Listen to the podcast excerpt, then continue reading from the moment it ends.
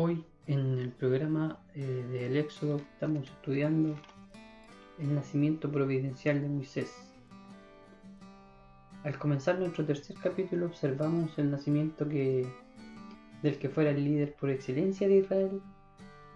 Vemos un milagroso y providencial rescate por manos de la mismísima hija de Faraón y empieza aquí entonces la vida de Moisés, un niño criado en toda sabiduría egipcia, con todos los privilegios de ser el hijo de la hija del faraón, pero con sangre y apego a su pueblo, el pueblo de Israel. El niño que más adelante se convertiría en el líder en quien recaerá la responsabilidad de orientar a cientos de miles de personas, quien deberá saber dirigir a toda una nación al éxodo desde la esclavitud y quien experimentará enfrentar al hombre más poderoso del momento, el faraón. Hoy estudiaremos el capítulo 2 del versículo 1 al versículo 10. En el versículo 1 aparece la frase un hombre de la casa de Leví, es donde nosotros nos damos cuenta ahora que Dios empieza ya a tratar no con una persona, para Israel me refiero, sino con tribus completas de Leví, uno de los hijos de Jacob, nace esta tribu y empieza Dios a tratar con los levitas de una manera especial. Eh, los levitas y que más adelante también son los encargados del tabernáculo. Eh, y los levitas se ven a lo largo de toda la Biblia, no solo aquí en el Éxodo, más adelante vemos los levitas que aparecen en distintas circunstancias, como por ejemplo en una parábola que cuenta Jesús, donde hay una persona herida en el camino, yo creo que todos los cristianos la conocen, y pasan sacerdote y pasa también un levita de la tribu de Leví, quienes tenían que ser sustentados por el pueblo de Israel. Entonces son los levitas también, como digo, los que estaban más adelante, lo vamos a estudiar en este mismo libro a cargo del tabernáculo. Y el versículo 3 dice que la mujer, Jocabet, la madre de Moisés, pone a Moisés en una cestilla de juncos o una arquilla o cestilla. La palabra para esta eh, cestilla es teba, que es como una caja o cofre, que es la misma palabra que se utiliza para el arca, cuando Noé y su familia son rescatados del diluvio, se les pone en un arca.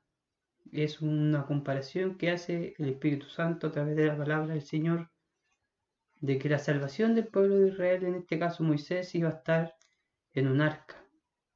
Y también dice que la calafatea, que es la misma palabra también que se usa para cuando, Moisés, cuando Noé calafatea el arca para que no le entre el agua está poniendo el Espíritu Santo ejemplos claros de lo que sería más adelante la salvación para todos los seres humanos a, través de Jesucristo. Eh, lo vemos también ahora, como decíamos en el capítulo pasado, lo que era Moisés, en este caso un tipo de Cristo también que trae la salvación para el pueblo de Israel y Jesucristo no solo trae la salvación para el pueblo de Israel, sino que la salvación para todos los seres humanos. Y lo pone esta mujer a orillas del río Nilo, entre juncos, a las manos de Dios. Eh, uno pensaría que esta era como una actitud bastante irresponsable de una madre, pero vemos en el libro de Hebreos que dice que por la fe de la madre fue que esta mujer crió a Moisés, lo escondió y luego lo puso en el río. Porque la orden de Faraón, si nosotros lo recordamos en el capítulo anterior, era que todos los niños fueran arrojados muertos para matarlos al río. Entonces, esta madre tuvo eh, la fe suficiente para rescatar a su hijo, para ponerlos a salvo en el río Nilo, en una cestilla, cuidado, observando por supuesto también su hermano, lo vemos, y como digo, simplemente dejándolo a la voluntad del Señor sabiendo que Dios tiene un plan perfecto para todos nosotros, esta madre confiaba en que el plan del Señor iba a ser beneficioso para su hijo y para ella también. más adelante vemos la respuesta del Señor a lo que esta madre hace por fe por su hijo, de esconderlo, de tenerlo y luego de ponerlo en el río Nilo. Entonces, después se nos eh, muestra a través del de texto que estamos leyendo que este niño se encuentra con la hija de Faraón. ¿Y qué pasaría con nosotros si el día de mañana nos encontráramos con un bebé mientras nosotros estamos en el río? Para nosotros sería una gran sorpresa, porque nadie deja a un hijo, o muy pocas personas dejan a un hijo en esas circunstancias, menos en un río. Pero para la hija de Faraón y para las personas de aquel entonces eso no era tan extraño, porque como digo, el padre de esta mujer había dado la orden, como Faraón, y esa orden se cumplía, de que los niños fueran arrojados al río. Pero en este caso iba bajo el cuidado de esta cestilla, bajo el cuidado de Dios, y hace que se encuentren Moisés y la hija de Faraón. Eh, si nosotros vemos esta coincidencia así tan fríamente no es, sino que es más bien la providencia del Señor que hace que esto suceda. ¿Qué fue lo que hizo que esta mujer quedara eh, embelesada, maravillada y quisiera adoptar al bebé, quisiera tenerlo como su hijo? Lo vemos primero en el versículo 1 que dice que este bebé que tuvo esta mujer, eh, Jocabed, era hermoso, bueno o agradable. Esa es la palabra que se usa para describir a Moisés cuando estaba niño. Entonces, no era un niño común. Desde pequeño, desde que nació, Moisés tenía algo especial. Tenía algo diferente que lo hacía especial a los ojos de las demás personas por supuesto también especial a los ojos de Dios, pero había algo en él que Dios había puesto desde su nacimiento para que resaltara, para que fuera una persona sobresaliente de los demás. Y en este caso, la hija de Faraón se da cuenta de ello y quiere adoptar al hijo, porque lo ve que es, una que es algo diferente a los demás. Entonces, Dios provee en este caso para Moisés dentro de este plan milagroso que él tiene de rescatar al pueblo de Israel a una mujer de partida. Podría haberlo encontrado un hombre, ¿no es cierto? Podría haber sido un hombre el que haya encontrado a Moisés, pero no, fue una mujer. Y esto lo hace especial porque las mujeres tienen un apego natural hacia los bebés, son más sensibles a este tipo de casos. Tienen eh, el, interior de una madre en su corazón no como los hombres que son más fríos, que no tienen esta eh, sensación del bebé, este apego que tienen las madres con los bebés. Dios pone primero, como digo, una mujer, provee para su plan, para Moisés, una mujer. Como digo, podría haber sido un hombre. También provee una egipcia, porque podría haber sido otra hebrea quien haya encontrado al bebé, pero provee una egipcia con una cultura diferente, con una forma de pensar diferente, muy diferente a los israelitas, pero tenía que ser una egipcia, tenía que ser una persona egipcia y también tenía que ser una persona de la realeza. El plan del Señor era que lo encontrara precisamente la hija de Faraón.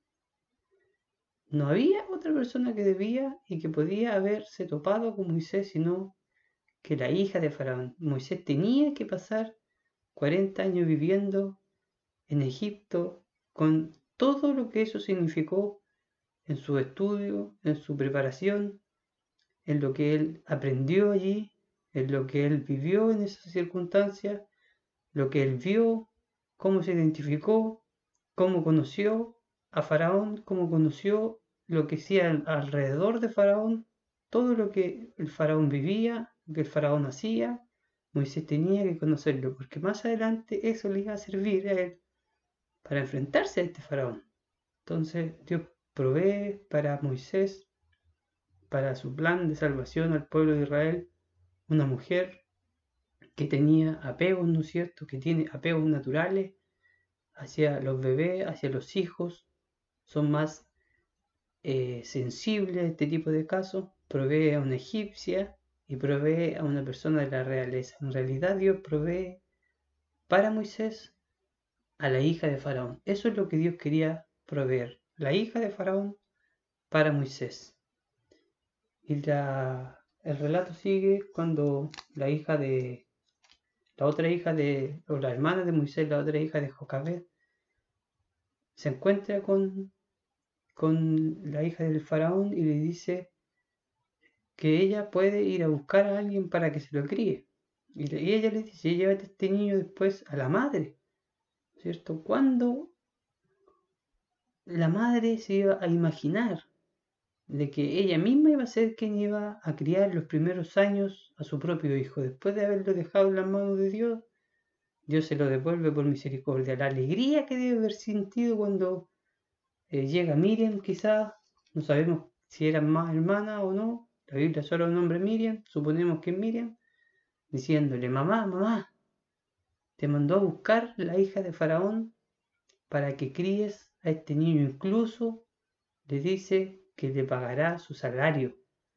Así de bendecida fue al final la madre de Moisés, quien al confiar en Dios deja en las manos de Dios a este bebé y Dios la recompensa y le manda eh, a la hija de Faraón, quien como digo le dice que la críe, que lo críe, ella le dará su salario, que no se preocupe, que ella va a estar después su hijo en los mejores brazos como los brazos de su madre, como digo, ¿qué, qué mejores brazos que los brazos de la madre. Cuando el niño creció, después de haber sido bendecida, como digo, por Dios, al poder criar a su hijo los primeros años, y se lo lleva a la hija de Faraón. Y se nos dice que en esos años iniciales Moisés fue enseñado en toda la sabiduría egipcia. Hechos 7:21 dice que siendo expuesto a la muerte, cuando fue arrojado al río, Nilo, estaba siendo expuesto a la muerte. La hija de Faraón lo recogió y le crió como hijo suyo, y fue enseñado Moisés en toda sabiduría, en toda sabiduría, todo lo que los egipcios sabían en ese tiempo, una cultura muy rica de astrología, astronomía, perdón, matemática, lengua, ciencia, todo lo que los egipcios sabían lo aprendió Moisés de la mejor manera, con los mejores profesores, con los mejores maestros, con las mejores técnicas que podía haber sido enseñado. En toda sabiduría de los egipcios y poderoso era en sus palabras. Moisés tenía autoridad, lo que él decía se tenía que cumplir porque él era el hijo de la hija de Faraón. Todo lo que él decía era ley, por decirlo de alguna manera. Quizás no tanto como el faraón, no, lo sabemos realmente, pero sí sus palabras eran poderosas y por supuesto también sus obras, lo que él podía hacer. Nos encontramos Moisés siendo educado, siendo criado con los mejores profesores, siendo criado en las mejores escuelas durante estos primeros años de su vida. No sabemos exactamente, quizás podríamos saber hasta qué edad son educados los, los egipcios en ese tiempo, pero sabemos que recibió una educación, nos imaginamos hasta ya varios años más adelante, con los mejores profesores que le enseñaron, como digo, todo lo que tenía que saber el hijo de la hija del faraón. ¿Qué hace ahora que después de haber tenido toda esta realidad, Moisés, después de haber tenido todos estos cuidados que muchas personas quisieran, o todas las personas quisieran, sobre todo en ese tiempo, o cualquier israelita que era esclavizado, que estaba siendo maltratado, que estaba, siendo, que estaba sufriendo, que estaba siendo oprimido, cualquiera de todos los israelitas hubiese querido tener la educación y los privilegios que tenía Moisés. Entonces, ¿qué hizo?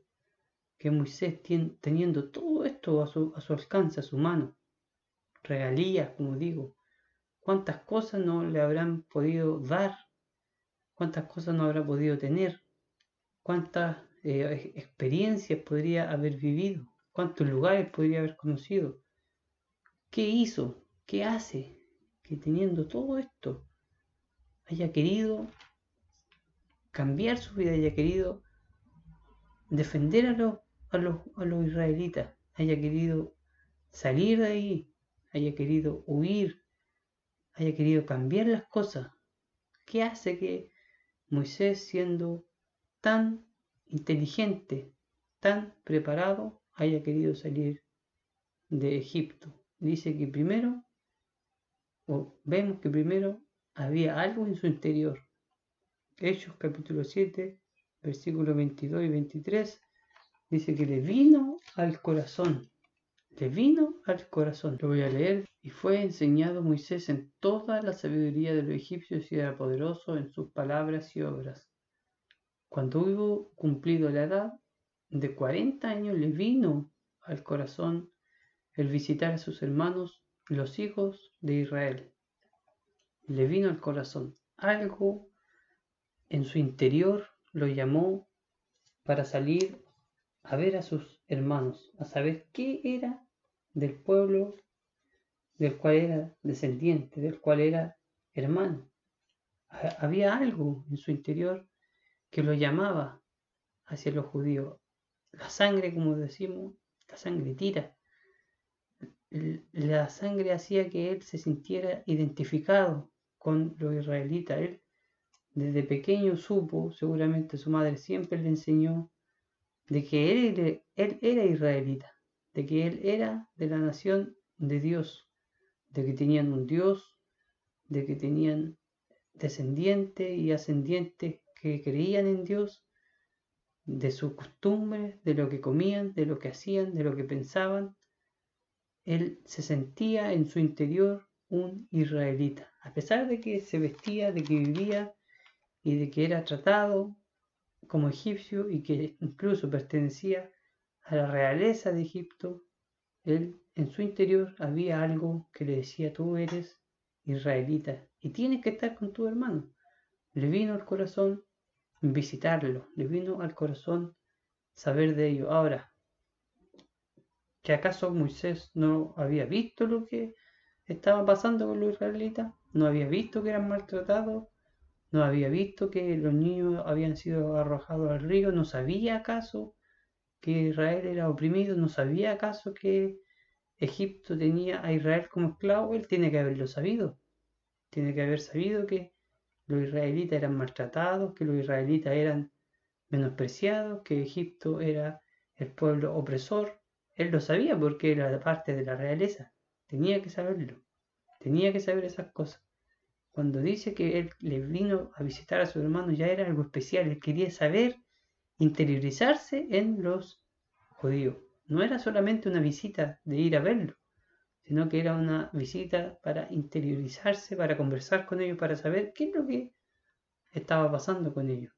Entonces había algo en su interior que le decía, ven o anda anda a ver a tus hermanos. Y también había, por supuesto, algo universal, algo espiritual. El plan de Dios. El plan de Dios hizo que el interior de Moisés empezara a mover por visitar a sus hermanos. Dios tiene un plan. Tiene ya trazado la historia de Moisés.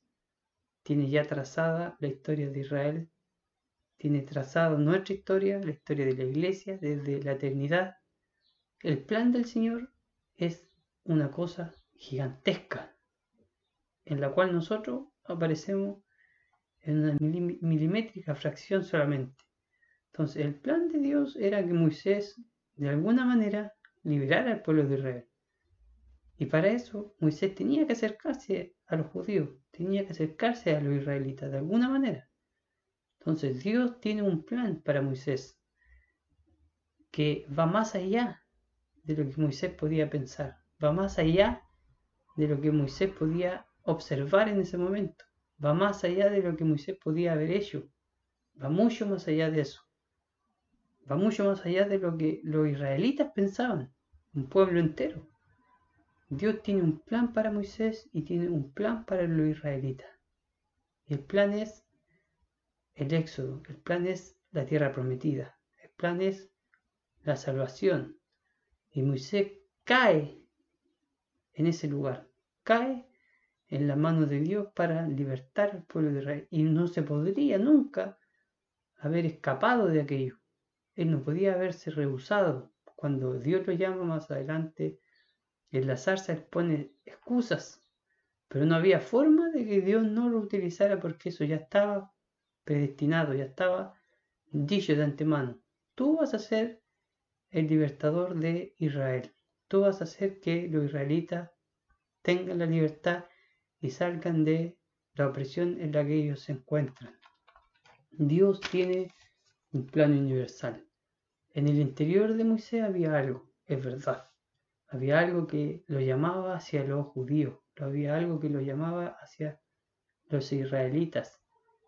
Incluso hace que él cometa un homicidio, que mate a otro Egipto, a otro egipcio, porque él creía en su interior realmente que él era para con su hermano el que le iba a ayudar a salir de esa situación en la que se encontraba.